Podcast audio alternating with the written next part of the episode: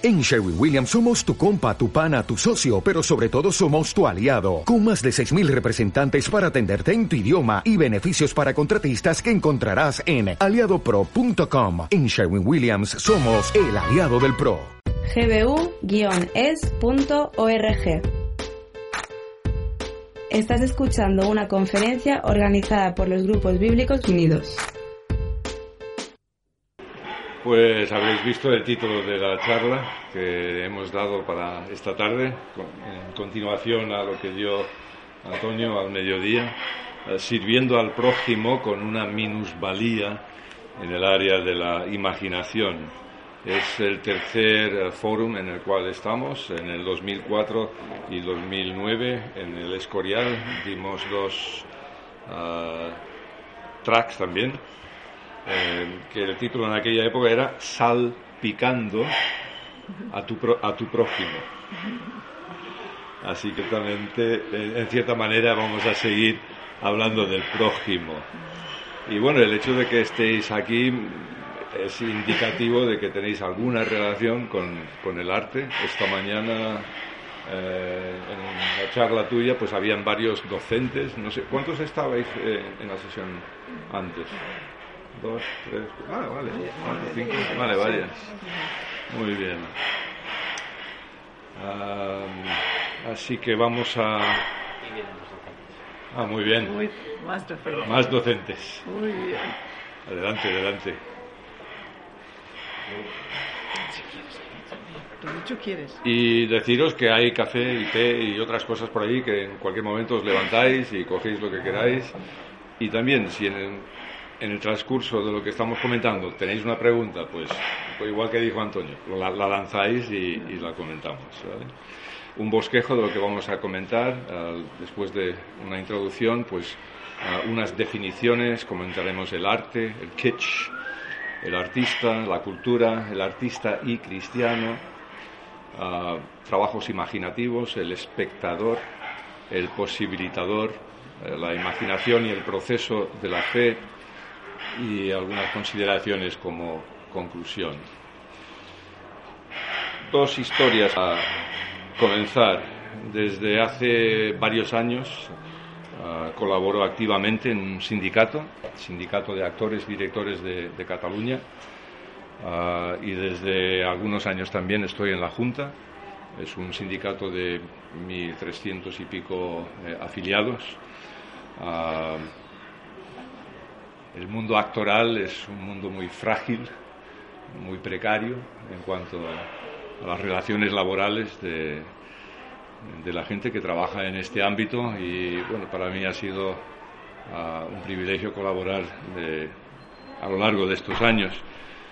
En el curso, en cierta ocasión, en el curso de una conversación con otra persona eh, del sindicato,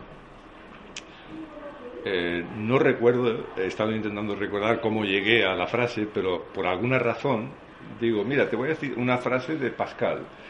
Y dije, en el corazón de todo hombre existe un vacío que tiene la forma de Dios y que Dios solo y que solo Dios puede llenar. Y se me hizo, se, se inclinó hacia mí y dice, ¿tú eres cristiano? Digo, sí. Yo también. Siéntate, siéntate, vamos a seguir hablando. Ah, y allí pues nació una amistad que ha ido más allá de nuestras respectivas responsabilidades ¿no? dentro del sindicato y funciones que, trabajos que hacemos. Y aunque cada uno venimos de contextos de fe diferentes o distintos, Ah, tenemos en común una fe en Jesús y una cosmovisión formada por esa fe. Y bueno, frecuentemente compartimos cosas ah, que estamos trabajando a nivel del sindicato o problemas laborales de otras personas, lo que sea, ¿no? situaciones e incluso problemas, bien sean laboral o, incluso personal. Y lo hacemos siempre con la confianza y el, eh, de que hay un respeto y un entendimiento mutuo y sabemos que cada uno estamos orando ah, por temas sindicales y laborales. Así que de ahí quería comentar eso. Yo quiero contaros otra historia que voy a seguir hablando de esta historia durante toda la tarde, pero tiene que ver con el 50 aniversario del Instituto de Sordos en, que se ubica en Jordania.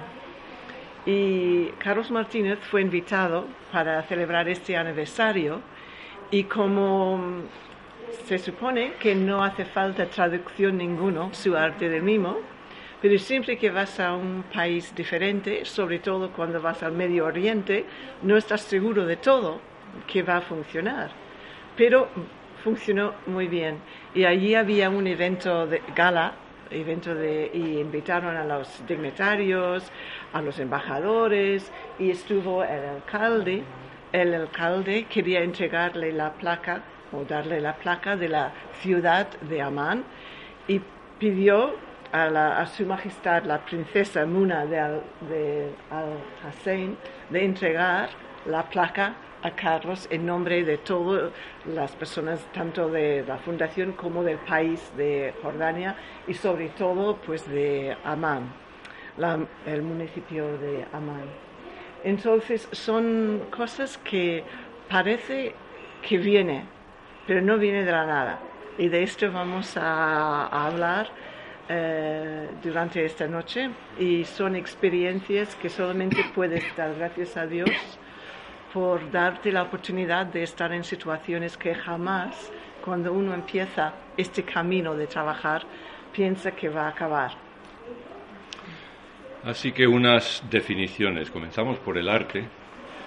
El arte es una actividad humana imaginativa, llevada a cabo por personas formadas en la manipulación de determinado material, tanto si es duradero, como puede ser el mármol, o efímero, como pueden ser las palabras, para convertirlo en un objeto o un evento expuesto. Y hasta allí es bastante fácil de seguir, ¿verdad? Se puede seguir bien. Pero hay que añadir dos conceptos más. El arte siempre debe sugerir más que decir, sugiere más que lo que dice. Jugar con matices, tener una cualidad que es metafórica, una cualidad que se puede decir que es alusiva, pero de alguna forma debe comunicar con el prójimo, para que el prójimo también pueda responder de alguna forma también de una forma imaginativa. Y aquí vemos al fundador, del, al director de la Fundación eh, de los Sordos con Su Majestad la, la Princesa. Y a mí me encanta porque tiene la capacidad de ver a Carlos actuar como un niño, tanto ella como él con todas las experiencias que pueden llevar a cabo eh, o haber pasado en su vida, pero tienen esta mirada de inocencia, de cómo... Y, esto es lo que de algún, en algún sentido debe hacer el arte tomar una situación determinada que puede ser de lo más cotidiana, porque conoces a Carlos, siempre son situaciones muy cotidianas, y de alguna forma dar algo alusivo a, la, representación para que otros también lo puedan recibir de una forma imaginativa. Y allí lo ves que sin ningún problema empezaba a seguir con lo que le pedían hacer, pero mira la cara y los de detrás. Se olvidan y se entran como niños en el espectáculo y esto es un regalo de verlo, de verlo. Eh, un par de ejemplos de la diferencia quizás entre lo que es una obra de arte y lo que es artesanía. Artesanía es de poder hacer bien un objeto, de saber conocer muy bien tu oficio y hacer que la vida de otros sea mejor porque están usando los objetos que tú has hecho. Y aquí, pues, para tomar una sopa en estos jarrones, te puedo asegurar que tienen mucho sabor que si lo tomas de uno que sale de serio. Cada uno es un poco diferente, mm, no hay nada que es completamente redondo cada uno tiene sus marcas y lo puedes ir intercambiando. Y parece que no solamente la mesa está mejor, pero todo lo que tomas en, estos em, tazones. Eh, está mejor también. Es una forma de disfrutar y a lo mejor pues no hay nada que puedes decir que es arte, pero hay mucho, mucho oficio y mucha belleza. Un plato de Marruecos, que cada uno es diferente, hecho a mano y es un deleite. Y con una fuerza descarada, un actor como un, pintor, un artista como Antonio Soto, pues perfila o dibuja, ah, retrata a un hombre con la astucia de un superviviente que ha vivido mucho. Y cuando miras el cuadro, pues te protege de ser idealista con la naturaleza humana y entiendes mejor las tragedias que empujan a personas a emprender un viaje eh, para poder dar de comer a su familia. Un viaje que muchas veces acaba en el fondo del Mediterráneo. Y al entender y sentir personalmente la tragedia, eh, te desafía a buscar formas eh, imaginativas también de hacer algo por su situación, desde quizá comprar productos de comercio justo, o estos caramelos que vienen de Senegal, eh, o si eres muy valiente, pues incluso eh, empezar una microempresa para dar uh, empleo, que puedan ayudar a frenar ese tráfico de personas. Dijo Hans Ruckmacher, que también lo citó eh, Antonio esta mañana, el arte simplemente desvela un maná rico en matices que enriquece nuestra humana e imaginativa percepción de significado en el mundo de Dios. Y si dudas de eso, pues echas un vistazo, si no lo has hecho todavía, a este bosque que tenemos aquí atrás. Esta mañana estábamos hablando un poquitín del hecho de que el artista te ayuda a ver más de lo que hay, a veces en la naturaleza. Y yo tengo que reconocer, como he dicho esta mañana, que creo que tengo una eh, discapacidad, nos valía en el área de la imaginación. Y a veces cuando yo estoy mirando cuadros, yo digo, pero estos colores eh, no, no están en la naturaleza.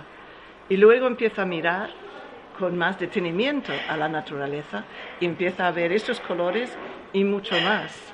Entonces, para mí, siempre me ayuda el artista a ver cosas que estaban allí, pero yo en un primer momento iba demasiado distraída para verlos y de repente salen diferentes texturas, diferentes colores que sí que están allí de alguna forma, pero quizás un poquitín más escondido de mi punto de vista. Y de repente pues ves una cantidad de colores y te hace el mundo mucho más rica de lo que en un principio uno pensaba que era. Lo mismo pasa con la música. A veces escuchamos estas bandas sonoras y hay tanto ruido a nuestro alrededor que no escuchamos muchas cosas que están pasando, como ahora mismo. y hay que hacer un poco de esfuerzo para, para no acompañar bien a este eh, sonido que tenemos. Pero también hay riquezas de sonidos que a veces se nos escapa también. Y hay algunos, eh, yo recuerdo Adrian Snell una vez hizo un CD. Él había estado escuchando un pájaro que jamás había escuchado en la vida. Y con esta melodía hizo toda una canción que era preciosa. Y desde entonces yo pensaba, pues voy a ver si yo también escucho a este pájaro. Pero a lo mejor a este no, pero a otros sí y a ver si tenemos la capacidad de... tengo que buscar. de la capacidad de escucharlo y si no, pues seguimos con los platos. Yo creo que lo tenías ahí hecho. En, en el PowerPoint no. Ah, vale, pues. Es que seguimos con los platos entonces. 19. Mientras uh, buscamos la tecnología aquí, también quiero decir que a veces no es un sonido, no es una textura, eh, no son colores, pero sí que son conceptos. Y a veces por medio de un artista entiendes un concepto plasmado que nunca lo podías haber dicho en palabras o entendido en palabras. Eh, aquí tenemos el, alcalde de Amán y lo que él está diciendo en este momento es dar gracias a Carlos por haber traído silencio a su país, que también es un país de mucho ruido. Decía, nosotros aquí escuchamos ruido, pero vosotros habéis traído silencio. Y hay muchos silencios. Hay silencios positivos, hay silencios muy duros, hay muchos silencios y tenemos que aprender a escuchar los silencios con todas sus texturas también. El kitsch, lo opuesto a una obra de arte. Y lo queremos volver a mencionar porque lo hemos mencionado ya en anteriores forums, este tema por lo nocivo que es y porque con demasiada frecuencia en nuestras comunidades de fe también somos adictos al kitsch. En el fondo, el kitsch es embustero, tiene una carga sentimental muy grande, nunca amplía el entendimiento, eleva la inmadurez a los altares, siempre es superficial es llamativo, pero sin contenido, y convierte algo de valor en algo trivial.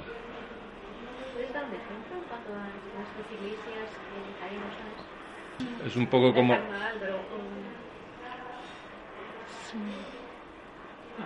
Sí, eh, creo que habrá uno aquí. Eh, es como las tiendas de recuerdos, ¿no? que infectan nuestras ciudades de souvenirs y que salpican a las que bueno tendríamos que aplicar un criterio más firme porque necesitan que se les marque los límites. Esto el otro día en una callejuela de Barcelona. Las personas de buena fe y de buena voluntad nos dejamos atrapar fácilmente por la apariencia, por lo sucedáneo, en vez de por lo genuino. Y si tienes alguna duda, pues miras las, las estanterías, los escaparates, las paredes de, incluso de las llamadas librerías de carácter religioso. Ah, miramos a veces nuestras propias paredes en casa o estanterías y de la enfermedad del kitsch hay muy pocos que se libran. ¿Estos ejemplos te ayudan? Es más fácil ver el problema a veces que ser sabio y buscar el remedio de madurez que cambia el sentimentalismo por la autenticidad qué mezcla de cosas, ¿no? Una cruz, una vela, unas manos.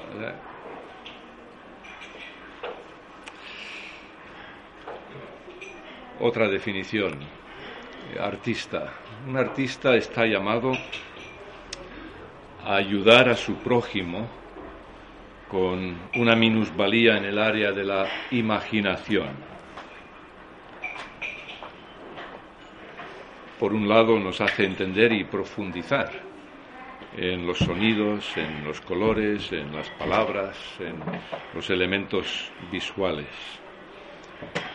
Por otro lado, el artista tiene una voz que es profética, que denuncia, que señala nuestras incongruencias, si hace falta, nos incomoda y nos hace pensar y reflexionar sobre aspectos de la vida que a veces se nos escapan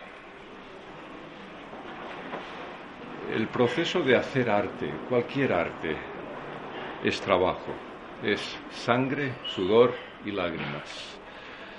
es cumplir con una responsabilidad escogida de maneras corrientes, cotidianas. Hacer arte no es una ocupación más inspirada, entre comillas, que ser un administrador, un administrativo. No, porque hay una sala ya que tenemos que mantener baja la Y entonces eh, ya nos pasó esta mañana. Un poquito, no podéis. Gracias. Uh, sí, porque... Es por los platos. ¿eh? Ah, bueno. Gracias, gracias. Pero muchas gracias. Um, hacer arte no, no, es una ocupación, no es una ocupación más inspirada que ser uh, un administrativo o un tendero. Uh, la producción artística de cualquier índole es una actividad humana ordinaria o corriente, aprobada por la palabra de Dios, quien creó al ser humano con una constante capacidad imaginativa.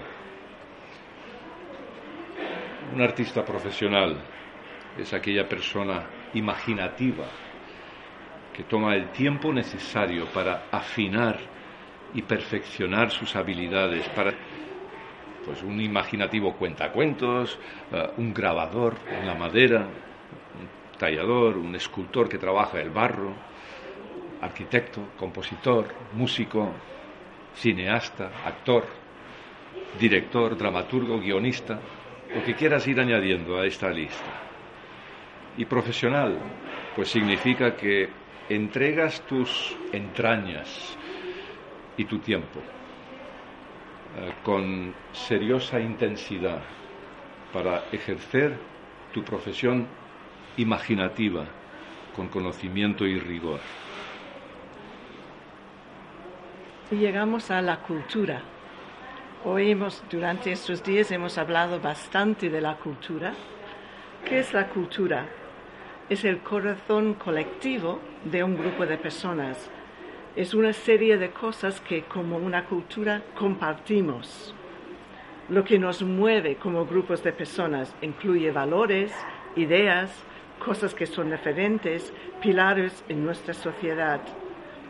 Y allí es donde nosotros, como ciudadanos de un reino eterno, debemos incidir con la ayuda de Dios y estar activamente presentes. Por ejemplo, hay personas que sí que sabe cómo conectar muy bien con nuestra cultura y se va a ver reflejado en estos libros. Hay un par de libros allí de José de Segovia, hay estos huellas del cristianismo en el cine, que fue publicado entre José de Segovia y otras personas. Timothy Keller, que sabe conectar muy bien con la cultura de nuestra generación y también, bueno, por fin es lunes, es un libro sobre el trabajo, así que conecta perfectamente bien. Y todo esto, pues, em, se puede adquirir. Muchos de los, eh, casi todos en andamio y huellas, creo que también, ellos aún no tienen este libro. También hay acontecimientos culturales que podemos hacer mucho bien a nuestras comunidades. Esto es en Caldes de Montbui, y allí vivió eh, y empezó una escuela que se llama la Escuela de los Pobres, un misionero que se llamaba Jorge Lorenz. Y cuando murió, lo enterraron allí en el fondo del cementerio donde iban los pobres y la gente destrofiada. Siglo XIX. Pero hace algún tiempo la han vuelto a sacar de allí y le han puesto en un sitio de honor y vinieron también las personas del pueblo y también del ayuntamiento honor, para hacer honor a su nombre por lo que él había hecho para el pueblo. Y allí estaban otros de las comunidades evangélicas en este pueblo ayudando. El ayuntamiento también organizó en la biblioteca una exposición sobre él, el fundador de la Escuela de los Pobres, y hasta que han nombrado una calle en su nombre, que es la calle George Lawrence. Y además ahora eh, las iglesias han sugerido que hacen un recorrido del pueblo para ver las diferentes cosas que tienen que ver con su vida. Y allí otra vez de la iglesia hay personas que se han hecho de guías para ir a acompañar a estas personas por todo el pueblo, incluyendo la ruta de las cosas que hizo George Lawrence en el pueblo. Son oportunidades para nosotros para eh, tener una interacción con el pueblo en algo cultural que pertenece al pueblo y también pertenece al pueblo del reino de Dios. ¿Qué debes entender si eres cristiano y sientes que tu vocación es trabajar en el arte? El cristiano entiende que puede servir a su prójimo en el área de la imaginación en una comunidad de fe pero también tiene la obligación, que jamás podemos ser, de servir a su prójimo en todas las esferas de la vida cotidiana y la vida cultural en general. Un cristiano puede ser llamado a servir como profesional en el área de la imaginación, en el ámbito de la iglesia, por ejemplo, y otro cristiano puede ser llamado a hacerlo fuera de dicho ámbito y algunos pueden servir a su prójimo fácilmente en todas las esferas de la vida. Por ejemplo, el trabajo de Antonio Soto puede ir fácilmente a este espacio aquí, a una galería de arte, a un museo, a una universidad, porque según la persona que lo ve y según las conversaciones saldrán cosas diferentes. También pasa lo mismo con las piezas de mimo. Carlos Martínez en su CD de Derechos Humanos tiene una pieza que se llama Infragante y entonces es sobre el derecho de la propiedad. Y allí en esta pieza ves a alguien robando la propiedad de alguien. Está cogido en medio del proceso y entonces con la técnica hace una rebobina, eh, un rebobinado de la pieza que es muy efectivo y queda muy bien. Y la gente les gusta para, porque la técnica está muy bien y, y se ve muy bien. Pero hay otras personas que han visto esta pieza y han dicho como Antonio esta mañana contando sobre esta mujer esto soy yo. Esto soy yo porque Dios me ha dado a mí una segunda oportunidad yo también he podido ir marcha atrás, ser perdonado del pasado y empezar de nuevo. Entonces, según la persona que está viendo la pieza, entiende una cosa o entiende otra. Y puede seguir con la conversación eh, con la persona hasta donde quiere llegar. Y trabajar en una esfera u otra, por ejemplo, en, el entorno eclesial o, fuera de ello, eh, no tiene más valor que trabajar en cualquier otra. Eh, no es una cuestión de que una esfera sea mejor o peor. Ah, es una cuestión de, llamamiento. A, a, qué has sido llamado a hacer y dónde trabajar? Los cristianos entendemos que en todo lo que somos y hacemos debemos salpicar a nuestro entorno y sobre todo hemos de ser sal en nuestro lugar de trabajo donde pasamos la mayor parte del tiempo, de nuestro tiempo semanal. Ahora bien, una cantidad excesiva de sal hace que un alimento sea incomible, ¿verdad? La sal como la levadura es mejor cuando impregna el pan sin notarse, pero resalta el sabor del grano.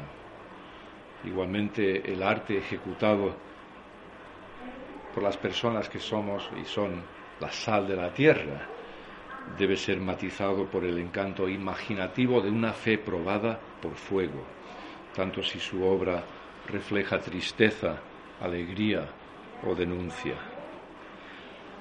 Los cristianos entendemos que el arte provoca, pero no es un arma, no es propaganda, y tampoco es kitsch, sino es un ofrecimiento de hojas de olivo frescas, signo de esperanza, una forma de bendecir a nuestro prójimo que tiene una minusvalía en el área de la imaginación.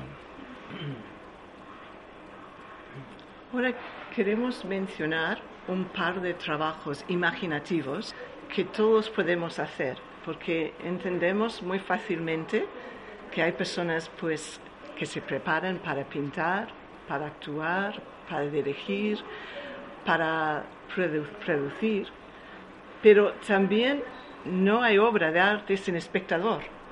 Y es importantísimo y es algo que todos podemos hacer también, es ser espectadores. Y es de mucho valor. Eh, el artista hace su obra para ser experimentado por su prójimo. Si hace una obra y nadie va al teatro para verla, la obra se queda allí. Así que el espectador es quizás la persona más importante en todo el trabajo imaginativo. Esto no quiere decir que el artista, porque regala su trabajo, lo da gratis. Tiene que vivir de su trabajo.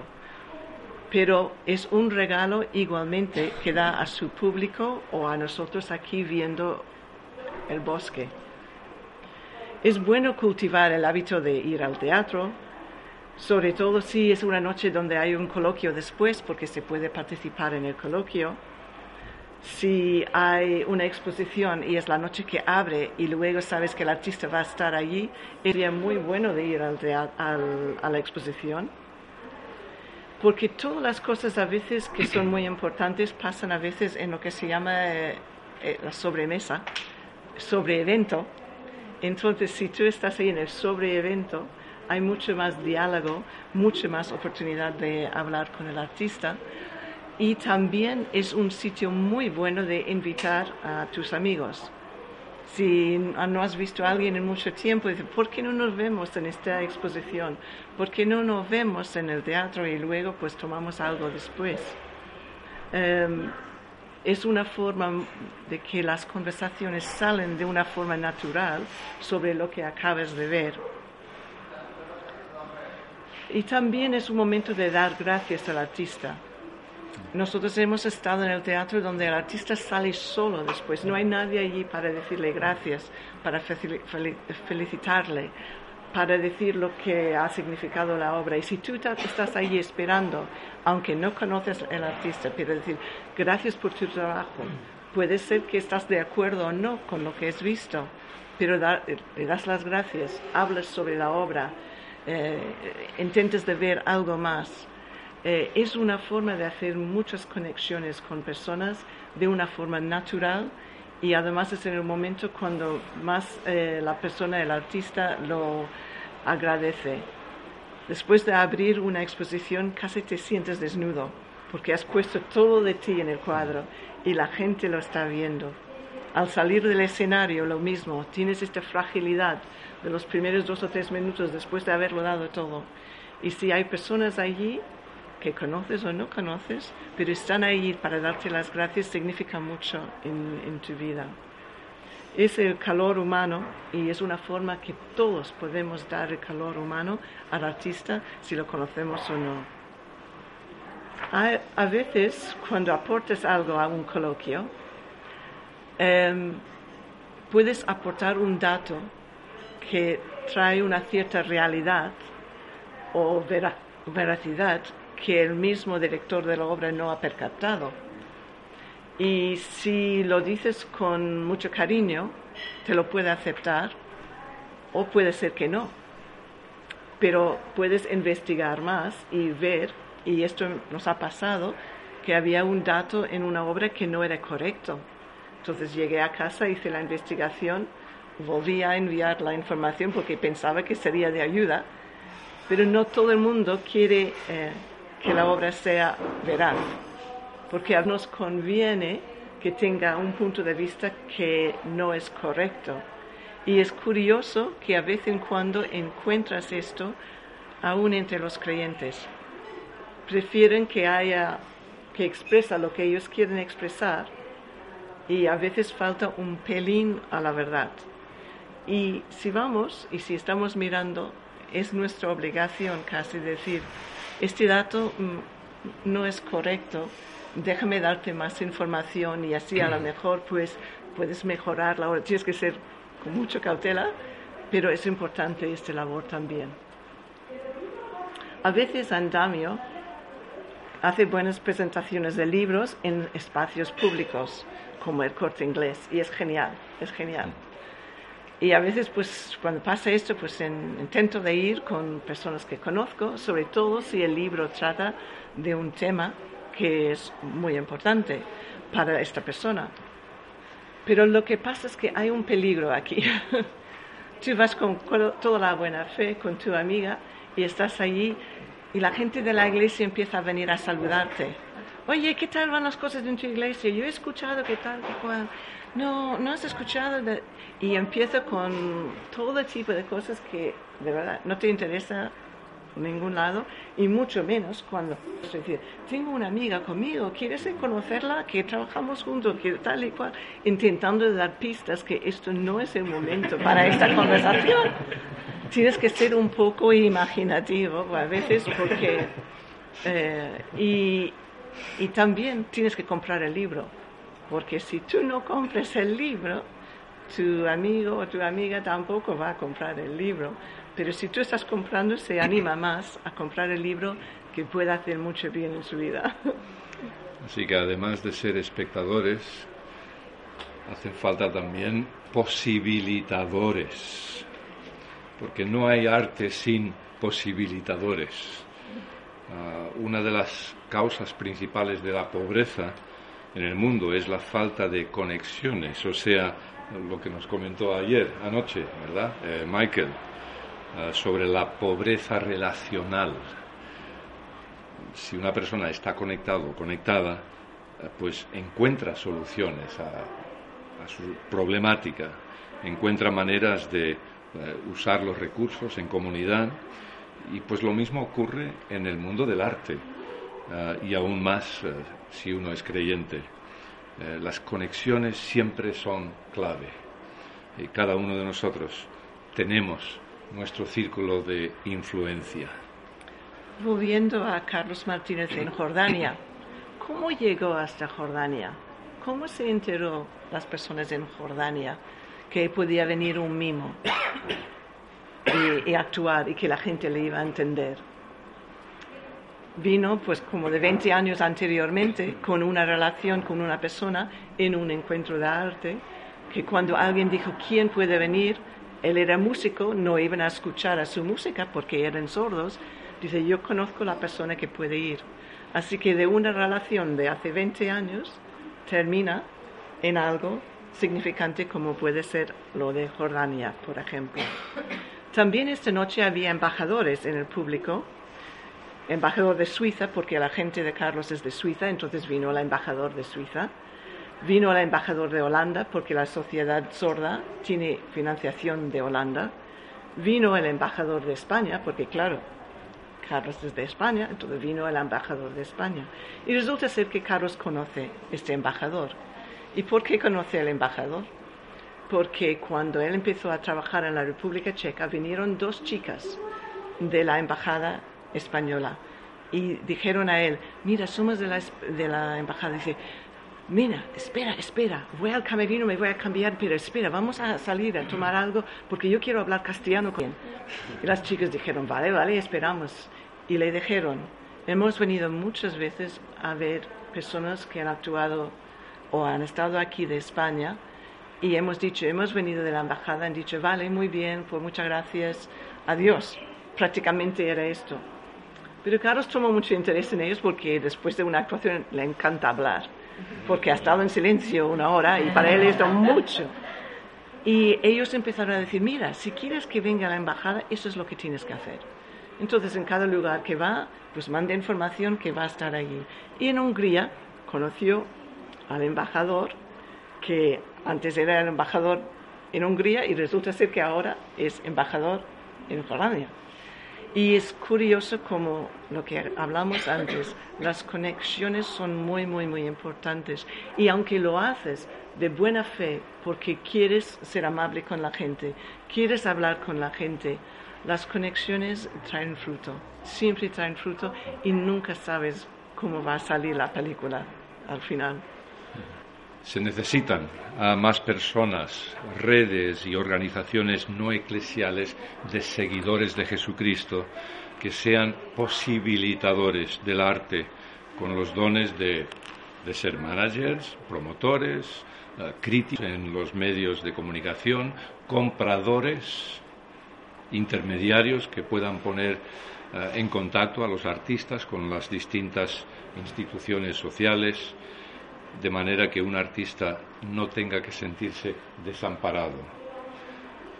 En nuestra sociedad tan solo una red relacional activa entre el pueblo de Dios hace posible que los artistas puedan vivir realizando obras que reflejan un carácter alternativo y característico lleno del Espíritu Santo.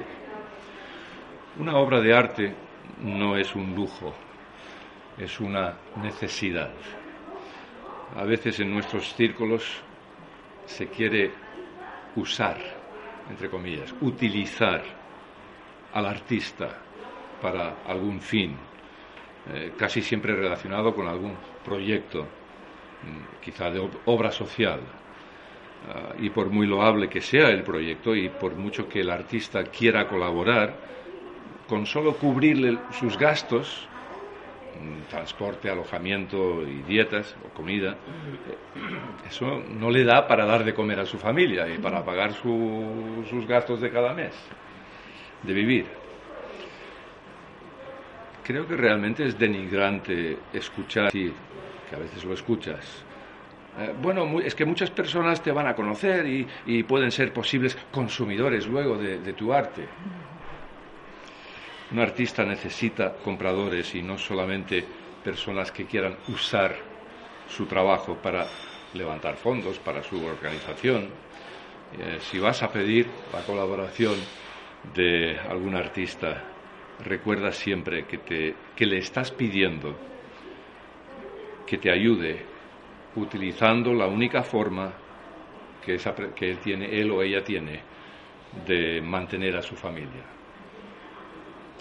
Y el presupuesto para el evento debe incluir un, honorario digno para que pueda seguir buscando la excelencia en su trabajo de cada día porque su arte es su trabajo de cada día. La realidad es que todo artista vive por fe, sea creyente o no. Hay gremios que entienden muy bien lo que significa vivir por fe. Y los artistas entienden la fragilidad de su profesión, a la vez que entienden la certeza, la, certeza de su llamamiento de bendecir al prójimo con los dones cedidos por el Creador. Muy brevemente quiero comentar tres puntos de Pascal que habla del hecho de que cuando una persona no es creyente, realmente em, no mira con objetividad, al hecho de que el cristianismo puede ser real. Entonces, eh, menciono tres puntos muy brevemente para que podamos pensar en qué forma, como en el mundo de arte, podemos cambiar algunas percepciones eh, para ayudar en este proceso de ir de no creer a querer creer a creer, creer. Y la primera cosa es nuestra tarea es desarmar y sorprender a la persona.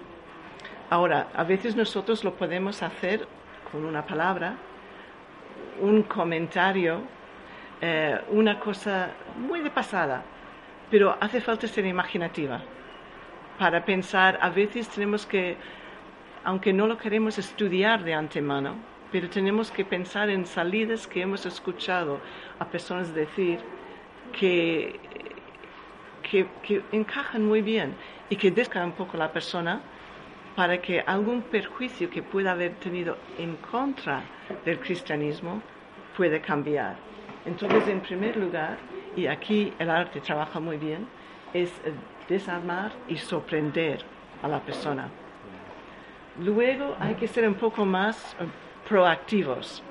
Hay que dar un poco de pincelada para que la persona sepa a quién ir si tiene alguna pregunta. Y a veces las personas eh, tienen preguntas que tienen un poco de vergüenza a preguntar a lo mejor a alguien a su lado, pero si tú les das un poco de pista que estás sensible, te pueden hacer la pregunta o cuando tienen una dificultad muy grande saben a quién acudir. Entonces hay que ser un poco proactivo para dar estas pistas. Y una de las formas que nosotros lo hemos hecho es con las tarjetas de Navidad, que algunos de otros años ya están allí en la mesa. Y algún año pues empujamos un poco más, otro año un poco menos. Algún año es pues para sencillamente para saludar, pero siempre intentando de dar alguna pista. Y muchas veces, años después, Jaime ha entrado en despachos donde hemos dejado tarjetas de, o enviado tarjetas de Navidad y aún están allí colocados. Alguna persona tiene de un año, otra persona de otro año, otra nos dice me ha gustado mucho este por esta razón o por otro. Y son pequeñas pistas que, que recuerdan a las personas algo diferente, algo, está abierta una ventana, y es lo que se trata de hacer. El tercer punto mm, es, eh, después de hacer que desean saber más, quieren saber si realmente el cristianismo es verdad, es intentar que mostrar que es verdad. Y esto ya es el tema que es un poquitín más difícil para el artista, pero que aún puede ir por este camino, pero necesita también la ayuda a lo mejor de personas de su iglesia local, eh, otras relaciones que pueda ayudar a profundizar para que la persona pueda realmente hacer las preguntas de peso para saber si el cristianismo es verdad o no. Y en estos días nos han dado algunas pistas de cosas que podemos hacer. Lo vamos a dejar aquí porque sé que hay preguntas y sé que el tiempo va corriendo y creo que hay suficiente para ir eh, hablando un poco más del tema. ¿Te quedó claro lo del lo que te preguntaste? Sí, sí, va. Es que hay más obvios aún, pero claro, tampoco quieres escandalizar. los, dibujos, los, dibujos es más fácil, ¿no? Es más conceptos, más yeah. Bien, a, veces la, la, las mismas canciones, ¿no? Sí. Mm. Bueno, yo estoy estudiando Bellas Artes y eh, la gran pregunta es eh, viviendo en un mundo relativo también afecta y además en gran manera al arte, ¿no?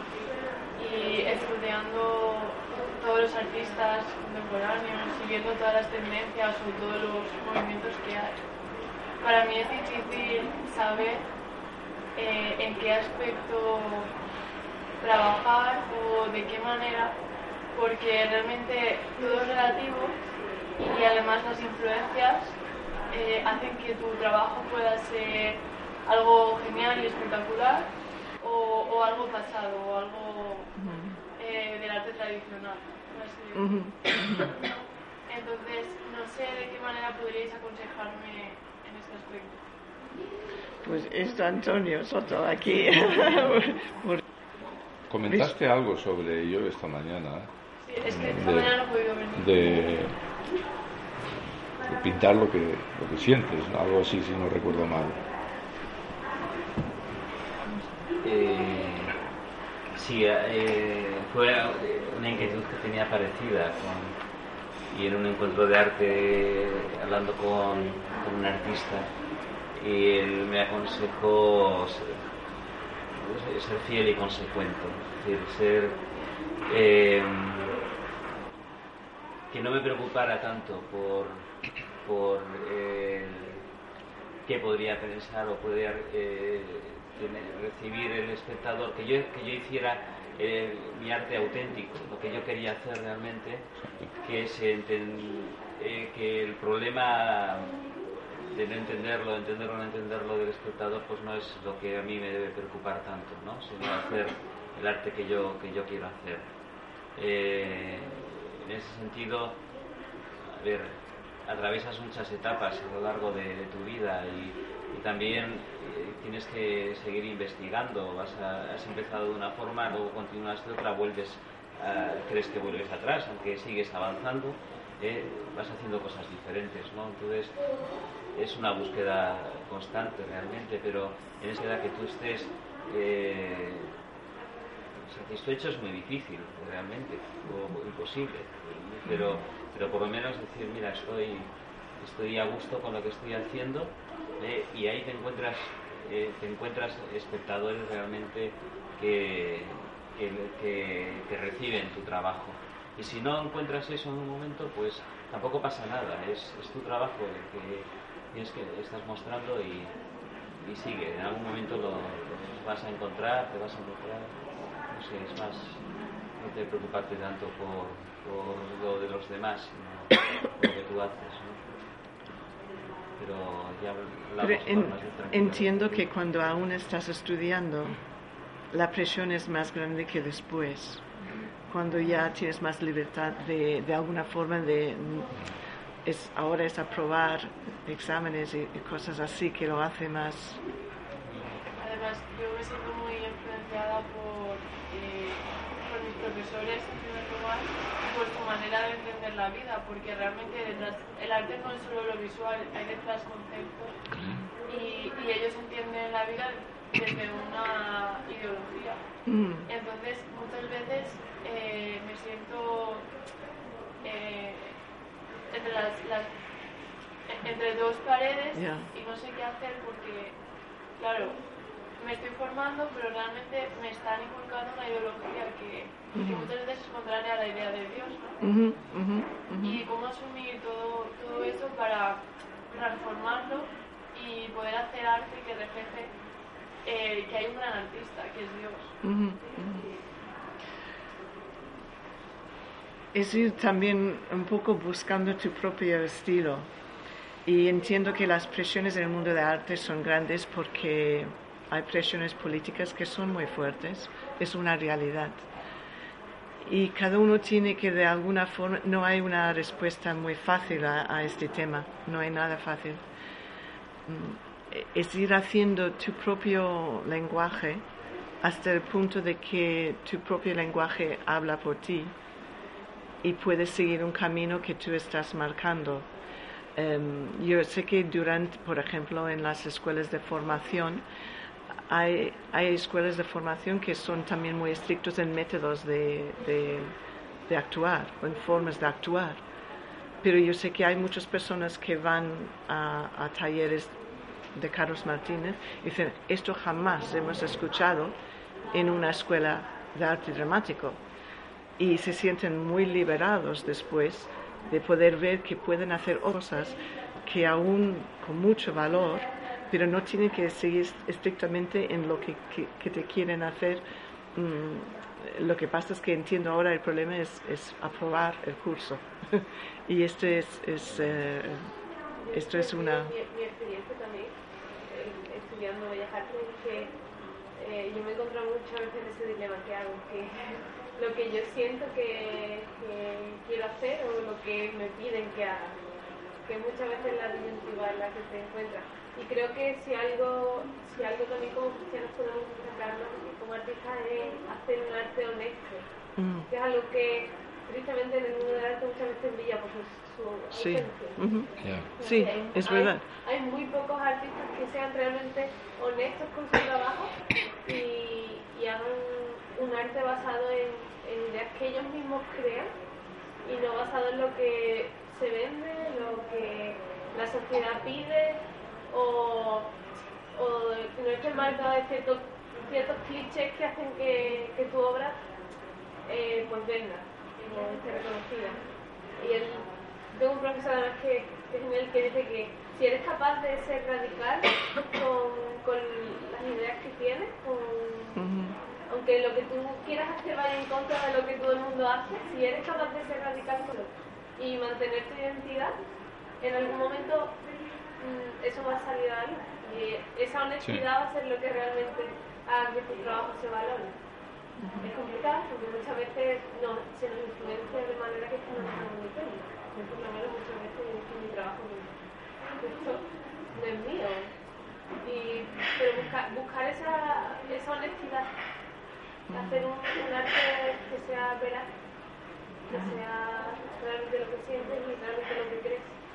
Tú, tú te crees tu arte, creo que el resto del mundo también llega a ver, a verlo. Mm.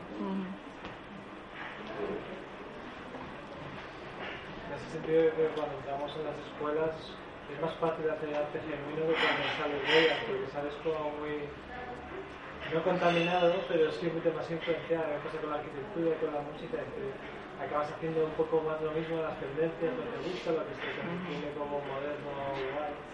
¿no? Entonces, yo veo proyectos que hacía cuando entraba, o dibujos que hacía cuando entraba, o canciones que hacía hace 10 años, no se parecen nada a las que hago ahora. Me gustan más aquellas porque eran, porque eran ingenuas en un sentido, ¿no? Y no tenían tanto que dirán, ¿no? Sí. Y además a todos nos influye.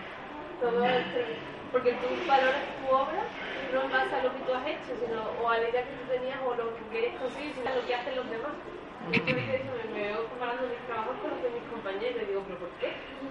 Realmente esto no es, esto no es lo que ellos han hecho, lo han hecho en base a lo que ellos querían hacer. Lo que yo he hecho es diferente. Usted tiene que, porque hay que valorar en función de lo que hacen los demás. En ese sentido, una cosa es verdad, ¿no? Que lo ingenuo a mí siempre me ha gustado más y verdad, cuando vienes atrás dices, la frescura esa es, es interesante. Pero yo creo que un, un, un ejercicio también interesante es poner siempre en crisis, o sea, a tu obra o lo que has hecho, preguntarte, o sea, desarmarla tú. Es decir, criticarla eh, hasta llegar a un, a un exceso de, de crítica que te quede hundido, pero sí empezar a criticar para poderle entonces limpiar de todas las, esas influencias que, que no te gustan, ¿no? y hacerlo de una manera personal, quedándote te la mira y te empiezan a criticar esto me gusta por esto, lo otro, pero con un sentido, ¿no? porque es verdad que la frescura está ahí, pero creo que a veces el trabajo es un trabajo laborioso, sobre todo de pensamiento y de, y de ir dándole una forma. Que también es un proceso de elaboración personal en el tiempo. Ujú. mi, mi formación de, yo soy de formación soy violinista y en el conservatorio la enseñanza es así y así. Mm, Toca, sí. Es curioso porque nos llamamos intérpretes, nada de interpretación. No, no, no, Tú tocas concierto de Tchaikovsky y se toca así. Ya. Esta es la versión y esto es lo que hay. Si te Mm. gusta bien y si no, no hay. Es muy coercitivo. Pero pasa- esa etapa pasa, yo terminé la carrera hace 11, 12 años y ese tiempo pasa, el tiempo va pasando, tú eh, reelaboras todo lo que viviste en ese tiempo y eres capaz de construir esa música o ese arte de otra manera. Entonces quizás es un proceso en el tiempo, es complicado verlo cuando estás en ese momento porque a mí me suponía mucha lucha porque era, yo es que esta música no la siento así, yo esto no lo siento así, no me gusta así, no me lo creo así. Y si lo ponemos muy estricto, creo que el compositor tampoco lo quería así. Sí, sí, sí. Pero el tiempo pasa, tú encuentras tu voz, encuentras tu sintonía con esta música y te das cuenta, o sea, yo soy consciente que no to- entonces no tocaba como toco ahora y creo que gracias a Dios dentro de 10, 10 años no tocaré como toco. Exacto. Entonces, bueno, es un proceso vital de madurez, de afirmación también, de uno personal, de saber pararse de pie y decir, esto es lo que creo y así como soy. Entonces, bueno, paciencia. No es muy alentado porque te estoy diciendo que a lo mejor tienes que esperar 10 años, pero de verdad que con el tiempo... Ya, es, es, es verdad. es verdad. Es un proceso que lleva mucho tiempo y mucha reflexión personal y también que te va a ayudar a ti a crecer. A ver, verdaderamente soy esto, esto quiero contar. Sí, es que estamos en una sociedad de la inmediatez. Es que parece que todo lo debemos determinar rápido y tal. Y en un sentido a veces hay que, que sufrir, ¿no? Yo a veces yo voy perdiendo mis manías, pero yo a veces cuando dibujo lo que fuera me muerdo con un dedo. voy mordiendo una camiseta, te parece que estoy medio chiflado. ¿no? Pero porque vas como con un sufrimiento pensando y, y, y a veces parece que tienes que sufrir de una manera sana. Eso es propio de los arquitectos. ¿no? Pero a mí me pasa un montón de, un montón de cosas, pero hay un- una especie de sufrimiento ahí que, no sé, pero es curioso, pero quiere decir que las cosas al final, en un sentido, tienen que doler un poco, ¿no? Y, y eso requiere tiempo, requiere tiempo. Y claro, es difícil y que nos gustaría hacer cosas y dormir tranquilos todos los días, pero ¿Y quién puede hacer eso? claro, no, no se puede, no se puede. Bueno, pero es parte de, la- de una, de cierta emoción, ¿no? A veces, ¿no? De, un cosquillo que... Sí, entiendo el conflicto de ideología y es, es difícil y es a veces es encontrar una salida de, que ellos, mm, a veces las personas mm, piensan o dicen, dicen que los cristianos son mucho de propaganda, pero el hecho es que la, no es verdad. No somos más honestos y más reales y menos de propaganda de que mucho de lo que se enseña en la universidad, porque mm, no nos obligamos tanto a las personas a ser tan uniformes y la ideología intenta de que uno sea eh, sigue la ideología que marca el, profesor o, o, el grupo de personas y en el arte suele ser una cierta ideología. La cuestión es que a veces em, sé que es difícil jugar un poco, pero a veces también con humor ayuda a decir, pues, vaya cantidad de propaganda me estás dando aquí. quiero decir que a lo mejor no lo puedes decir de esa forma, pero eh, eh, las personas que son propagandistas muchas veces no están tan mm, están tan metidos que no se dan cuenta realmente que no están dejando libertad, están marcando, están empujando. Y, la realidad es que mm, es triste, es triste, pero hay personas que no avanzan en la universidad porque su forma de ver es muy diferente o no les publican sus, sus trabajos porque vienen de otro punto de vista.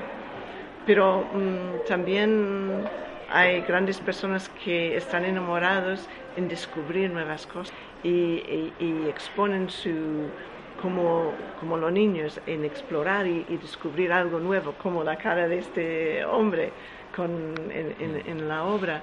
Y también cuando ven la frescura de uno de que quiero descubrir más cosas, entender más cosas, ir más allá, eh, eh, pero en una forma, claro, que encaja en el ámbito donde estás ahora mismo pero necesitas tener personas a tu lado, esto está claro. Y tienes un grupo de GBU cerca, bueno, entonces tienes personas con quien hablar y eso es importante.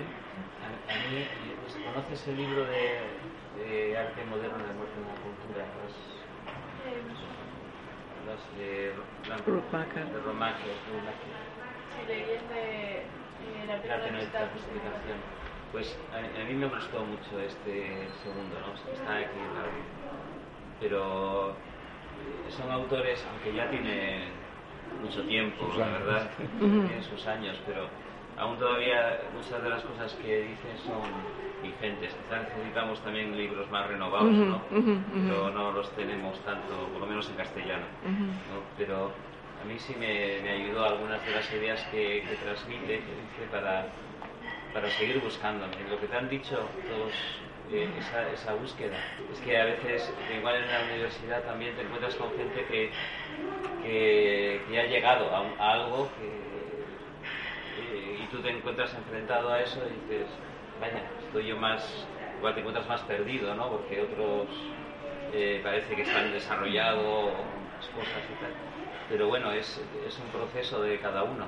Entonces, el libro de uh, José de Segovia, El asombro del perdón, mm. como la forma que él conecta con la cultura, es muy interesante para dar pequeños puentes, ¿no? de, de cómo pequeñas cosas que puedes ir pensando, aunque tú lo vas a plasmar de una forma muy diferente.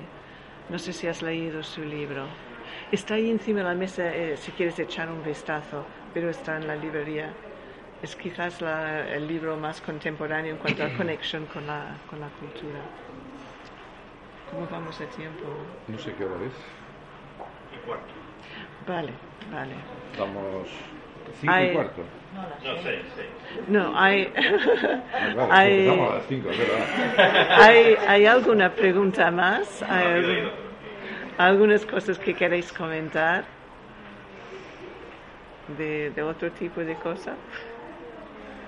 Eh, a mí una, con el tema de, del concepto de Kiss, de esto, ¿no? De, no, yeah. no de pronunciarlo, acabo de decir el grupo de música. Eh, claro, a mí me, es un tema que da miedo a veces, ¿no? En el sentido de que hasta qué punto lo que yo he hecho no es, no es así. y eso, ¿cómo, se está? ¿sabes? Que, dice, no sé, quiero decir, cómo poder establecer un criterio, ¿no? Porque a veces también tú puedes hacer algo y se te va de las manos, depende de quién le haya caído, y lo usa de una determinada bueno, y acaba, lo ves ahí y dices, wow, esto no, sí, pero... Ninguno nos libramos de, de- de ello. Ya. En algún momento u otro Sí, no, pues es eso lo que hablaba, ¿no? Yo creo que a veces en el mundo cristiano el arte como que lo tienen un poco tal y es, o sea, no es una, una obra en sí mismo, sino es o un medio de algo, o mira, mira si puedes hacer esto, y entonces para hacer una postal de no sé qué, y aparece la postal en no sé dónde, de una, manera y tal, y dices, wow, esto es Es, es un trabajo, es un trabajo. Es em, porque es mover por sentimentalismo, no por profundidad. Es quedar en las capas, es entender las cosas de una forma que te mueve las emociones, pero no, no hacer cambios, solamente a decir qué bonito, qué bonito, qué bonito.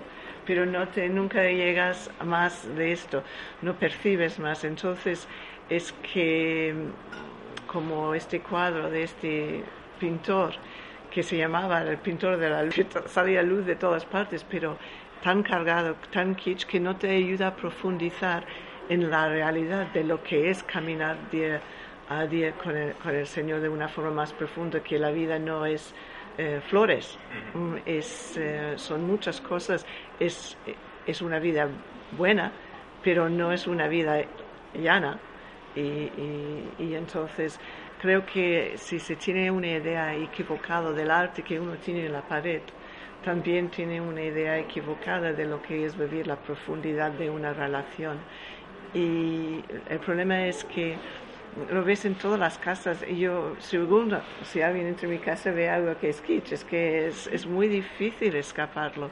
La única cosa que podemos hacer es intentar de buscar obras en las paredes o si no podemos costear el original, un libro muy bueno de tener en, casa de, de, de An- Antonio Soto, de tener cosas que son sólidas, que tienen fondo, que quieres volver a verlo. Si estás harto de verlo y no ves nada nuevo, pues es tiempo de quitarlo y poner otra cosa en, en- en la pared, porque no te está diciendo nada, nada más. En un sentido es una pista. Y si hay algo en una iglesia que está colgado, bueno, la, sobre todo en Navidad, que a veces un, un año Isabel orará, entramos y ya se habían puesto allí un Papá Noel en medio de la... Y dijimos, madre mía, eso ya es demasiado. Y, y claro, es que tienes que intentar de ir contacto porque no quieres crear un follón ahí en la comunidad cuando lo han hecho con buena fe, pero claro, es que no, eso no, no es. Y quizás en nuestras propias comunidades es cuando más difícil es la formación hacia, por lo menos ahora los ornamentos que haces son hechos a mano, cada uno es diferente, cosas así, se, se hace un progreso, pero es trabajo. Y lo que pasa es que es muy nocivo. El, el kitsch. Nocivo. Nocivo. Y esto es el problema con el kitsch. Es un sustituto. Te quita las ganas de lo que es verdadero. Y quizás esto también es un poco lo que estabas hablando tú, que tiene que ser una obra auténtica. Y el kitsch te quita, eh, te- empiezas a mamar algo que es kitsch y te quedas allí y no vas más lejos. Creo que también ese concepto de kitsch es un poco síntoma de, al menos mi percepción es que en, el- en las iglesias, en el mundo cristiano en general, se le da muy poco valor al arte.